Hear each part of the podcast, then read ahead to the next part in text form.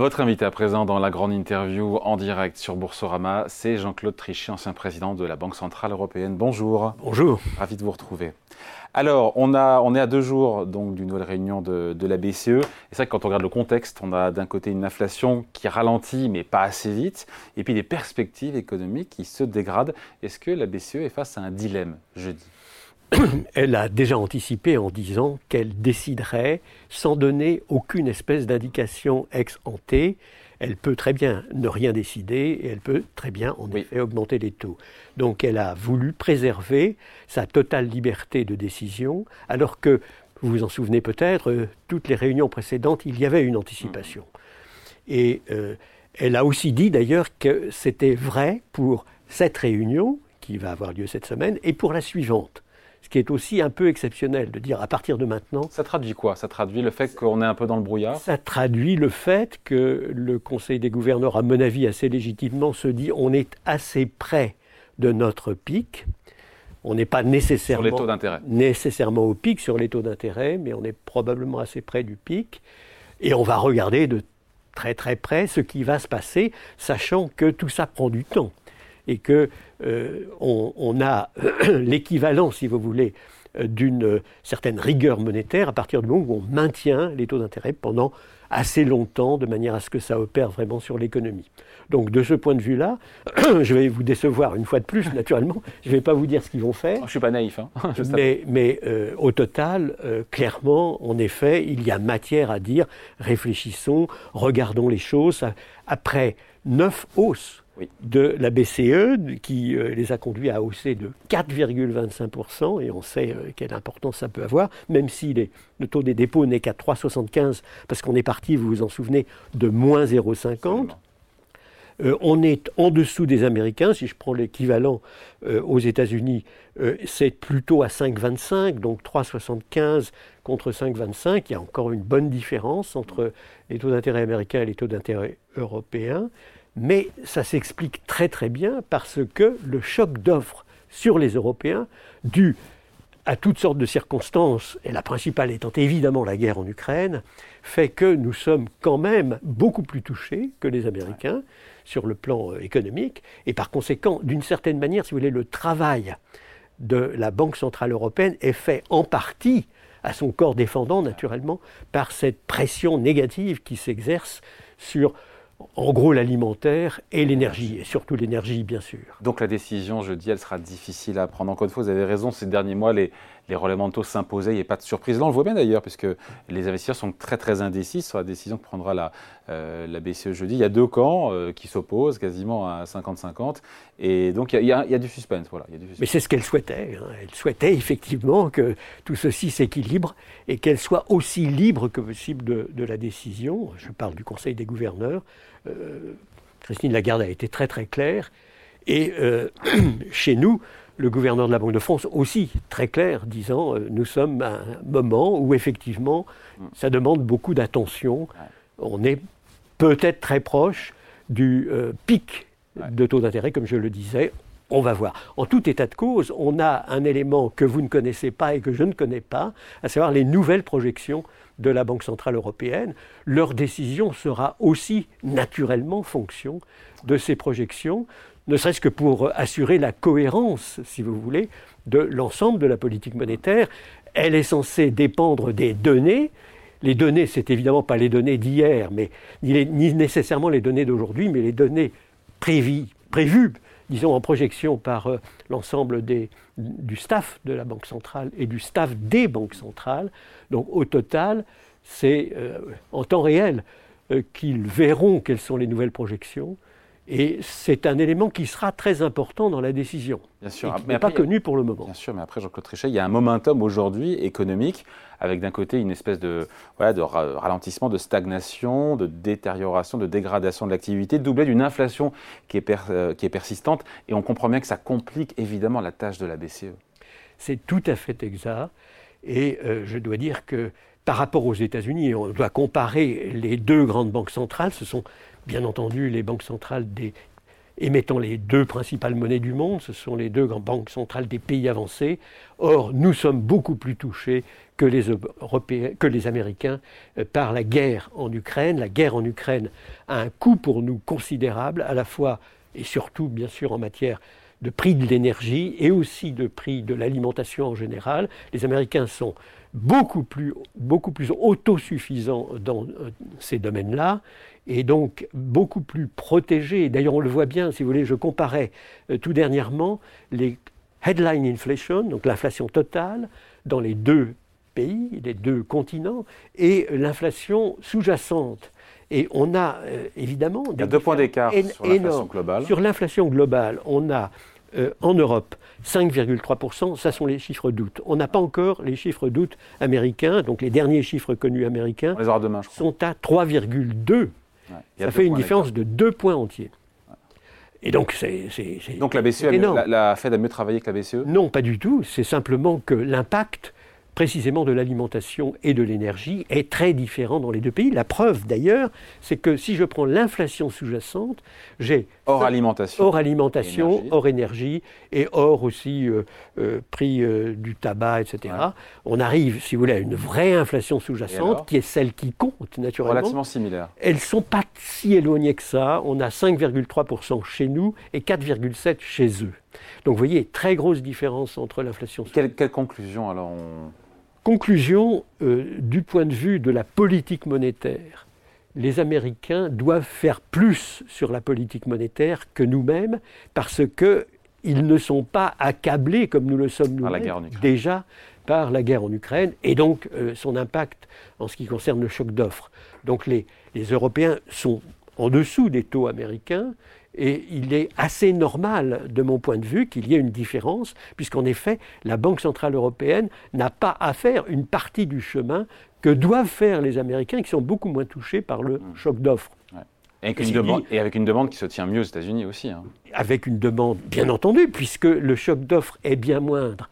Et donc on le voit effectivement sur le plan, euh, sur le plan des PMI, par exemple les derniers indices des, des, des comment directeurs d'achat euh, nous montrent une diminution de la croissance, euh, en tout cas analysée avec cet indicateur en août, des deux côtés de l'Atlantique, mais nous sommes très en dessous des Américains en ce qui concerne le, le Ils sont, disons, en stagnation pour simplifier, et nous sommes, nous, réellement, d'une manière euh, ostensible, en décroissance, si vous voulez. Zone euro, pour cet indicateur-là, 46,7, c'est pas bon du tout. Euh, c'est même beaucoup plus mauvais que ce, que ce que la Commission a dit. Ceci dit, il faut prendre évidemment ces euh, indicateurs avec beaucoup de précautions, mais enfin la, la Commission a bien noté qu'il y avait ralentissement économique en Europe. Aux États-Unis, on est en stagnation, disons, à 50, mais 46,7 par rapport à 50, ça fait une sacrée différence entre les deux côtés de l'Atlantique, très explicable par la guerre en Ukraine. On peut dire que c'est les deux options qui vont se présenter pour la BCE, à la fois ou marquer une pause ou relever ses taux. Finalement, les deux options peuvent exempter, se justifier, parce que d'un côté, bah, voilà, l'inflation baisse pas assez, de l'autre côté, bah, la, croissance ralentit. Les deux peuvent trouver des explications rationnelles. Bien, entendu, euh, bien entendu. C'est ce qui était d'ailleurs anticipé encore une fois par le Conseil des gouverneurs tous ont pensé majoritairement qu'effectivement, il fallait quand même tenir compte des dernières prévisions, des dernières euh, orientations, qu'on n'était pas très loin d'un pic euh, pour les taux d'intérêt. Donc on va voir ce qui va être décidé, mais les deux, quelle que soit la décision, de toute manière, si vous voulez, une bonne décision en politique monétaire, la politique monétaire est un art, hein, ce n'est pas une mécanique, on n'applique pas un algorithme. Et donc euh, il faut toujours peser le pour et le contre avec autant de, disons, de sagesse que possible. Hum. Et c'est pour ça d'ailleurs que la sagesse collective de cette euh, institution, de toutes les grandes banques centrales d'ailleurs, est absolument nécessaire. Il faut comparer les points de vue des uns et des autres, particulièrement vrai en Europe, où nous avons euh, tant de pays différents. Oui. Et quand on est banquier central, euh, on a en tête toujours ce risque d'en faire trop, ou pas assez d'ailleurs, ou trop quand il s'agit de respecter son mandat, à savoir faire revenir l'inflation autour de 2%. Mais bien entendu. 2025, nous dit la BCE. Bien, bien entendu. Euh, ce qu'il faut, si vous voulez, à mon avis, quand on est une banque centrale, c'est savoir où on va. Hein. On navigue. On est un bateau qui euh, a un port de destination, mais qui ne peut commander ni le vent, ni les vagues, ni les tsunamis éventuels ici ou là, ni les événements complètement imprévisibles qui peuvent se manifester. Donc ce qu'il faut, c'est être capable de réagir et d'arriver à bon port. Euh, il faut être pragmatique, avoir une idée précise de l'endroit où on va, et c'est remarquable, d'ailleurs je vous l'ai dit assez souvent, nous avons le même objectif, non seulement des deux côtés de l'Atlantique, mais dans tous les pays avancés, dans tous les pays et banques centrales qui émettent les monnaies des droits de tirage spéciaux, du panier des droits de tirage spéciaux, et même la Chine, qui elle-même est, dans le panier des droits de tirage spéciaux avec le renminbi, est aussi, si vous voulez, cohérente ou proche, disons, de cette idée d'une définition de la stabilité. Ils n'y sont pas non plus, les Chinois. À 2%. à 0% d'inflation. Ils sont, ils sont à une inflation qui est plutôt basse, en effet. mais au total, si vous voulez, tout ça euh, à une certaine cohérence. En tout cas, la grande crainte que je pouvais avoir ex ante, non pas pour les Européens, mais pour les Américains, eût été qu'ils disent finalement, on avait décidé que. C'était deux, maintenant on va trois. L'objectif était deux, euh, la stabilité des prix était deux, mais euh, on a toutes les raisons de penser que maintenant on est dans un univers différent. Ce n'est pas du tout ce qu'ils ont décidé.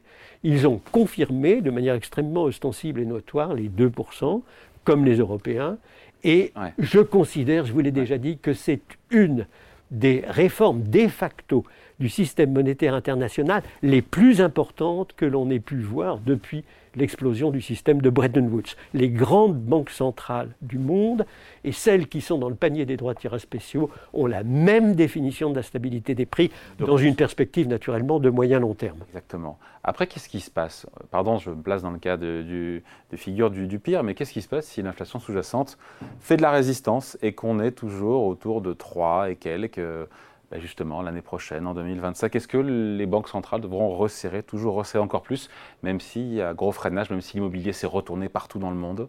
Si, si, vraiment, si vous voulez, il y a un impact considérable sur l'économie réelle, alors il y aura en effet une diminution des tensions inflationnistes, il n'y a pas l'ombre d'un doute. Tout le système est, quand même autorégulé, si vous voulez. Donc, Donc la récession fera le boulot. Quoi. Disons que le ralentissement économique que nous éprouvons en ce moment, d'ailleurs, il y a un ralentissement économique, comme on l'a vu, plus en Europe qu'aux États-Unis, beaucoup plus en Europe qu'aux États-Unis. Donc une partie du boulot est fait de ce point de vue-là, si je puis dire, par malheureusement le choc d'offres. Ce n'est pas la Banque centrale qui est responsable de ça, c'est le choc d'offres que nous avons sur l'alimentaire et sur l'énergie. Et ben, la Banque centrale doit en tirer les conséquences, encore une fois, en sachant où elle va. Elle sait où elle va. Ce qui est très important, c'est qu'à partir du moment où elle montre sa détermination, l'ensemble des anticipations des acteurs du marché doivent en effet être confirmées, si vous voulez, dans leurs propres anticipations. Et donc, la, manière dont, je crois, les grandes banques centrales dans le monde ont réussi à réancrer les anticipations d'inflation est très très importante. Bien entendu, l'inflation apparente, totale, va encore faire des, bons. Euh, on est euh, nécessairement sur les montagnes russes, le prix du pétrole peut monter et descendre. Tout ça est, évidemment très aléatoire, dans un monde qui bouge d'ailleurs à une vitesse absolument hallucinante. Notamment ce qui rend encore plus difficile. Hein. Notamment sur le plan géostratégique. Ce qui rend effectivement difficile les décisions de tous les décideurs, de toutes les entités qui ont à prendre des décisions, gouvernement, parlement, bien entendu banque centrale, et bien entendu secteur privé, euh, partout dans le monde. Or, le bouleversement géostratégique que nous sommes en train d'observer, si vous voulez, est assez spectaculaire. Hein. Je regardais, la Chine arbitre, euh, si je puis dire, entre l'Iran et l'Arabie saoudite. Mm. on se dit euh, quelque chose qui est tellement monumental. Les BRICS s'étendent à une large partie des pays émergents.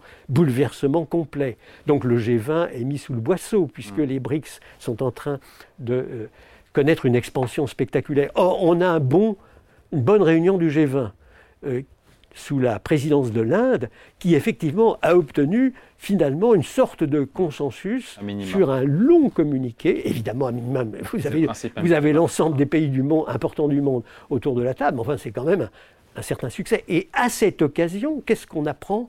Qu'il y a un accord entre l'Inde, l'Europe et le Middle East, le Moyen-Orient, pour créer un corridor, un nouveau corridor, sous l'égide bienveillante, disons, des États-Unis. Donc vous voyez, ça, ça bouge de tous les côtés en ce moment, et ça ne simplifie évidemment la tâche de personne, et en même temps, ça montre que le monde est en transformation structurelle considérable, les problèmes géostratégiques étant, à mon avis, dominants maintenant. On a le gouverneur de la Banque de France, euh, François Villeroy de Gallo, qui rappelle que je pense à juste titre hein, que ce n'est pas tant, Jean-Claude Trichet, la, question de la hausse des taux de la BCE qui est importante, mais la durée pendant laquelle les taux allaient rester élevés. Il a raison. Hein. Évidemment qu'il a raison. Évidemment. Enfin, les deux, les deux comptent, naturellement. Mais euh, euh, imaginez, comme le font souvent les observateurs des marchés, qu'on monte et puis ensuite, on ne peut que descendre, et que descendre assez rapidement, ce qu'ils peuvent souhaiter pour des tas de raisons. Ils, sont, ils parlent leur livre, si je puis dire, they're talking their books. Euh, Ce n'est pas du tout la manière dont les banques centrales, à mon avis, je partage entièrement le sentiment de François Villeroy de Gallo, euh, doivent agir parce que ce qui compte, encore une fois, tout prend du temps en politique monétaire. Les, les décisions que vous prenez auront des effets dans un an, un an et demi. Et donc, il est très important de tenir une position lorsqu'on pense que c'est la bonne et qu'elle va permettre, en effet, d'arriver à bon port, comme je l'ai dit, c'est-à-dire autour de 2% dans une perspective de moyen terme, c'est-à-dire autour de 2% en 2025, clairement. Ouais. Euh, ça veut dire que on est en mois, en trimestre, en année, on ne sait pas sur ces taux d'intérêt, ce taux BCE, les taux de la BCE, les taux courts, qui peuvent rester au niveau où ils seront dans les prochaines semaines, après peut-être une ou deux hausses de taux dernières Ce n'est pas du tout exclu, mais encore une fois, euh, nous sommes dans un monde imprévisible, dans un monde où tout peut arriver. Et donc je ne dirais pas, si vous voulez, qu'il est raisonnable de prévoir comme ça ce que seront les taux d'intérêt dans une perspective de moyen long terme. Il est raisonnable de penser que les grandes banques centrales des pays avancés feront ce qui est nécessaire pour arriver autour de 2% en 2025 aussi bien aux États-Unis qu'en Europe, et, par des cheminements qui seront nécessairement différents. Puisque imaginons qu'on n'y soit pas de les économies en 2025. Écoutez, c'est une hypothèse que je ne veux pas envisager moi-même, parce que ça voudrait dire impuissance euh, de l'ensemble, à vrai dire, pas simplement des banques centrales, mais aussi des gouvernements, qui ont un rôle très très important à jouer en ce moment. Hein. Nous savons bien, par exemple, que si les gouvernements américains et européens sont beaucoup trop bienveillants, si je puis dire, et expansifs en matière budgétaire, ils jouent contre ce que font les banques centrales. C'est vrai des deux côtés. C'était pour atténuer Donc, on a les prix de l'énergie aussi. On a, on a besoin d'avoir réellement une convergence des positions prises par l'ensemble, disons, des autorités, entre guillemets, évidemment y compris gouvernement et euh, exécutif et parlement, mais aussi il faut que, encore une fois, c'est tout l'objectif des banques centrales, que le secteur privé, l'ensemble des décideurs privés puissent intégrer que, en effet, il y aura, dans une perspective de moyen long terme, à peu près 2%. L'impact, Jean-Claude Trichet, l'impact maximal de toutes ces hausses de taux de la BCE qui ont commencé il y a un an, on dit que ça prend 12 à 18 mois pour produire euh, tous les effets dans l'économie. Est-ce qu'aujourd'hui, au vu de ce qu'on a dit, à savoir un monde qui bouge de plus en plus vite, des événements géopolitiques, est-ce qu'on reste toujours dans l'idée que c'est 12-18 mois Et dans ces cas, ça veut dire qu'on va ressentir cet impact ben, en 2024 surtout, et qu'on n'a peut-être encore rien vu? Non, je ne dirais pas. Alors, pas rien vu, on n'a pas tout vu. On n'a pas encore bien vu, rien vu. On a encore une fois eu des augmentations qui ont été, en effet, très significatives, surtout très rapides, des deux côtés de l'Atlantique. Hein, puisque je parlais de 9 hausses d'un côté, 11 hausses de l'autre, euh, en un espace de temps restreint, c'est évidemment quelque chose d'assez spectaculaire. Mais les taux d'intérêt tels qu'ils sont aujourd'hui n'ont rien, si vous voulez, de bouleversant historiquement. Hein, aux États-Unis, on est à 5,25 pour ce qui concerne le, taux le, plus bas, l'équivalent du taux de dépôt chez nous, 3,75 chez nous pour le taux de dépôt. Ce sont des taux qui n'ont rien d'extravagant. On a été habitué pendant très longtemps à des taux d'intérêt extraordinairement bas parce que l'inflation non seulement avait disparu, mais nous avions la menace permanente de la déflation. Là, nous revenons progressivement à une situation plus normale. Je crois qu'il ne faut pas dramatiser. Euh, ce serait d'ailleurs une très grave erreur de dramatiser, parce que si on dramatise, alors ça veut dire on pousse l'ensemble des décideurs, pas simplement les banques centrales, à être aussi expansifs que possible. Mm. Et là, alors, on sait d'expérience à quoi ça mène à une réelle catastrophe, une inflation qui n'est plus maîtrisée du tout, celle que Paul Volcker et les autres gouverneurs de banque centrale ont dû combattre après premier et second choc pétrolier, et là alors vous arrivez à des taux d'intérêt de 20%. Alors c'est pas 3,75, c'est pas 5,25. On est dans un monde complètement différent. Les banques centrales qui ont été échaudées parce que je rappelais des premiers chocs pétroliers, qui ont été échaudées aussi par euh, la crise très grave qu'elles ont connue à plusieurs reprises finalement, Lehman Brothers et puis euh, Covid, ont été aussi responsables que possible, sages, disons responsables. Elles ont, elles ont à mon avis, bien agi, même s'il y a eu un petit retard à l'allumage euh, des deux côtés de l'Atlantique. Au total, je crois qu'on est sur une voie appropriée. Et encore une fois, ça ne veut pas dire que nous sommes dans le meilleur des mondes possibles tout peut encore arriver de tous les côtés. Avant de se quitter, Jean-Claude Trichet, euh, on sait qu'on l'a dit, hein, les marchés attendent tout comme souvent, à tort maintenant depuis plusieurs trimestres, des baisses de taux. Et le gouverneur de la Banque de France, François Villeroy de Gallo, euh, nous a dit il y a quelques jours, euh, on est encore loin du moment où on pourra envisager les baisser. Il a raison, il faut que les marchés arrêtent d'anticiper toujours très rapidement parce que ça sert leur intérêt. Ce discours de François Villeroy de Gallo est aussi évidemment le discours de euh, Christine est aussi le discours de Jay Powell. Euh, le marché ne souhaite qu'une chose, c'est de pouvoir dire soit ça monte, soit ça descend. Et l'ensemble des grandes banques centrales responsables, disons, dans le monde, leur disent attention, c'est plus compliqué que ça, ne n'anticipez pas en permanence. Est-ce que les marchés sont en train de le comprendre On finit là-dessus, ça? Je Enfin, en train d'intégrer l'idée qu'on va rester pendant un petit moment avec des taux d'intérêt. De toute manière, les, marchés dépendent quand même énormément de ce que leur disent les banques centrales au total. Hein. Donc, bien entendu, les marchés incorporent progressivement. Mais euh, c'est un peu irrésistible, si vous voulez. Si, si vous regardez vos propres affaires et que vous avez le sentiment qu'avec des taux d'intérêt plus bas, eh elles seraient plus prospères, vous le souhaitez ardemment. C'est la nature humaine. Et on a toujours connu ça.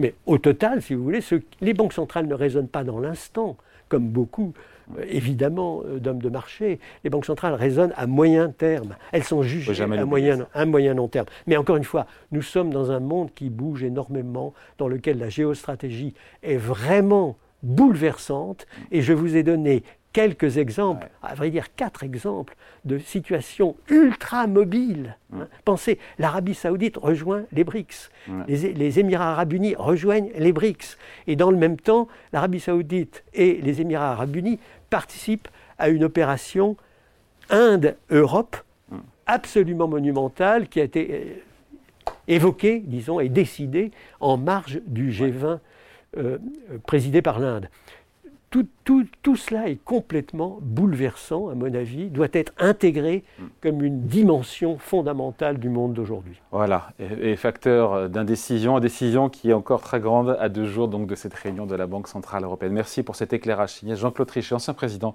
de la Banque Centrale Européenne. Merci à vous. Merci de votre invitation.